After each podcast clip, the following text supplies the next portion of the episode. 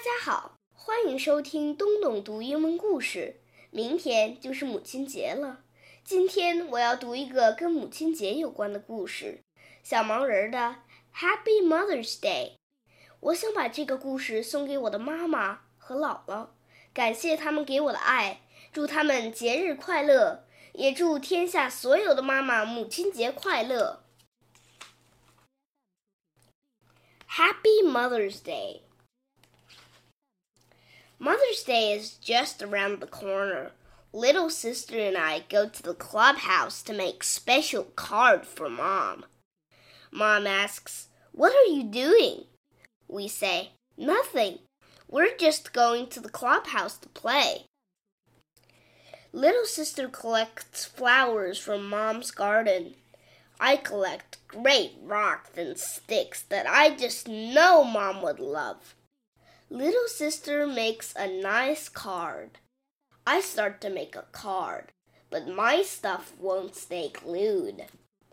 I just draw a picture instead. Dad takes little sister and me to the mall. We find great Mother's Day presents. I find some hand cream it comes out really fast. Little sister finds a dress and jewelry for mom. Dad, these hats fly far, I say. Oops, we bought the hat too.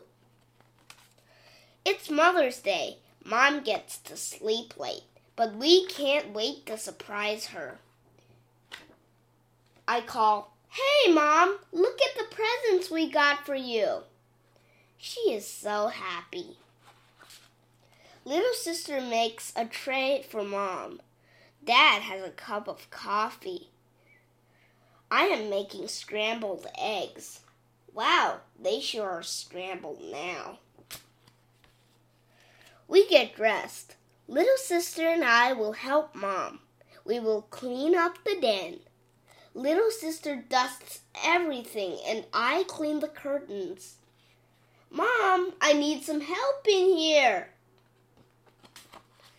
We will take Mom to a fancy restaurant for lunch, but right now she is too busy.